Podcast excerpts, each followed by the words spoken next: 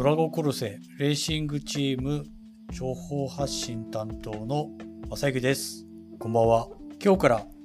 スーパーフォーミュラ鈴鹿サーキット公式テストの初日、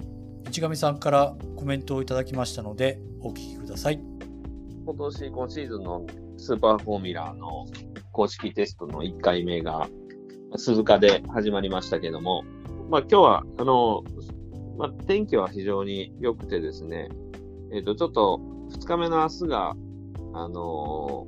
ー、雨予報ではあるんですけれども、まあなんとか午前中持つかなという感じです。で、あのー、今回は、あのえっ、と、燃料リスペクターがちょっと絞られてる、全車絞られてる状態なので、去年の最終戦前の12月の鈴鹿戦、えー、に比べると、ちょっとエンジンパワーは全車落ちてるような状態で、タイムも、えー、2秒ぐらいですかね。まあ、時期的にはタイム出るんですけど、その12月の頃と比べると、ちょっとタイムが遅い感じです。まあ、12月のレースの時は、あの、タイヤウォーマーもありましたし、もうちょっと気温も涼しかったのと、あと、燃リスもそれほど規制かかってなかったんで、あの、早かったんですけど。で、まあ、ちょっと今回、タチアナ選手も久々の鈴鹿なんですけど、まあ、ちょっとコンディションもあんまり、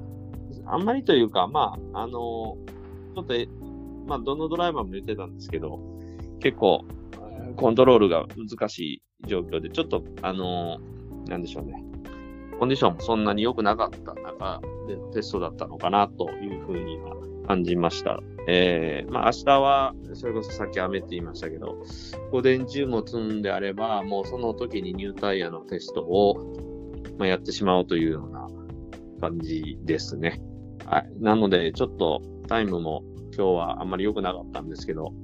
明日はもうちょっとタイムアップできるように、えー、頑張っていきたいなと思います。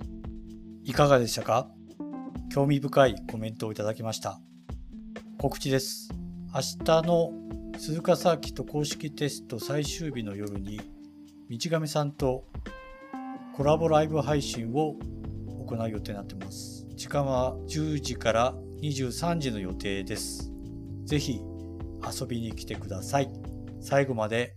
ご視聴いただきありがとうございました。正幸でした。